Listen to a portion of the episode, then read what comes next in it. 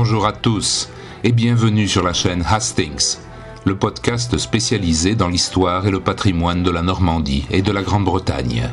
Un programme conçu et présenté par Serge Vandenbroek.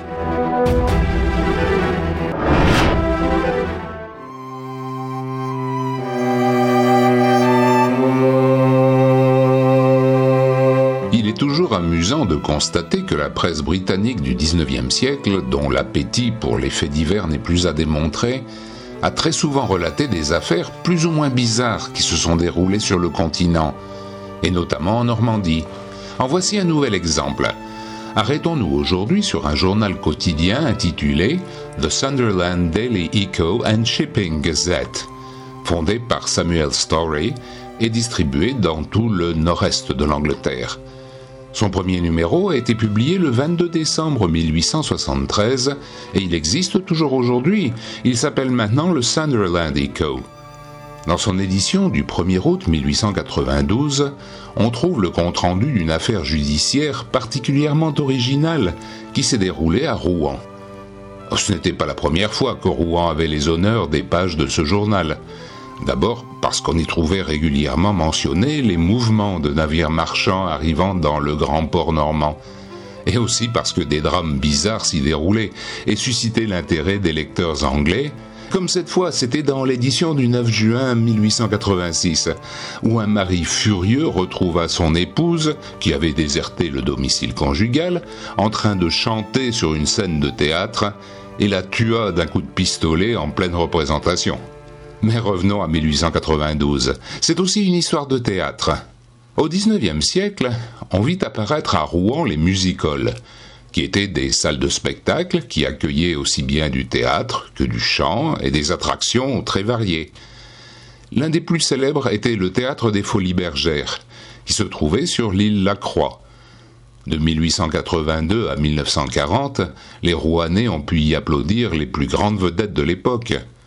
Le succès de ces établissements était considérable et attirait un public aussi bien populaire que bourgeois. Replongeons-nous dans l'atmosphère de l'une de ces soirées. Le programme de ce soir-là est prometteur. La foule se presse dans la grande salle, cherche son fauteuil, s'installe en échangeant les dernières anecdotes qui courent en ville et les dernières médisances. Le rideau s'ouvre, le chef d'orchestre fait son entrée.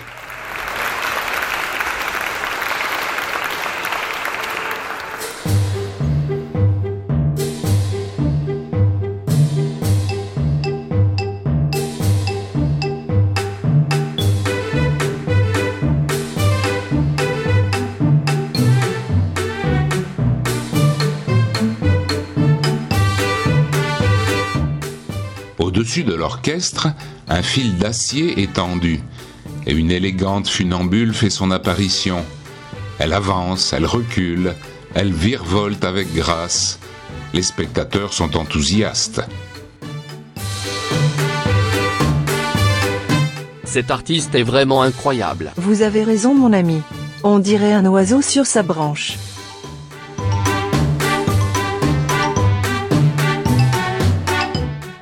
Quand brusquement, alors qu'elle s'employait à réaliser une pirouette particulièrement audacieuse,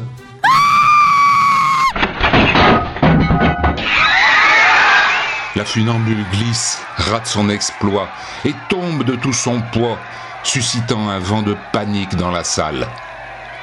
On se rend alors compte que la malheureuse, sonnée mais indemne, était tombée exactement sur le chef d'orchestre qui perdit connaissance.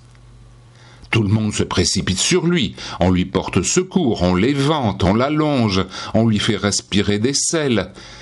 Il reprend ses esprits, il n'est pas blessé, mais mais il est brusquement devenu sourd et muet.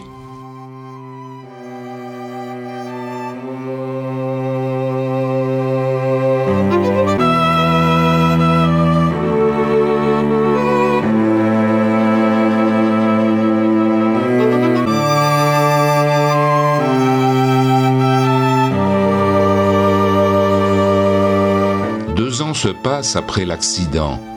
Deux ans au cours desquels le musicien ne dit mot et semble ne rien entendre du tout. Il ne peut plus travailler, évidemment. Un chef d'orchestre sourd-muet, cela fait rire tout le monde. Il engage alors une action en justice contre le théâtre. Il réclame des dommages et intérêts. Il veut de l'argent, beaucoup d'argent. Dans la bonne société rouanaise, les avis sont très partagés sur cette affaire. Certains sont prêts à jurer que l'homme est de bonne foi et doit être dédommagé, tandis que d'autres affirment haut et fort qu'il n'est qu'un simulateur, un coquin qui a flairé le bon moyen de se constituer un beau pactole. Le jour du procès arrive et le jugement tombe, le chef d'orchestre est débouté. Oui, les magistrats ont considéré que son mutisme n'était pas dû au fait d'avoir été écrasé par la funambule, mais a été déclenché par sa nervosité excessive. Inutile de dire que ce jugement le laissa sans voix.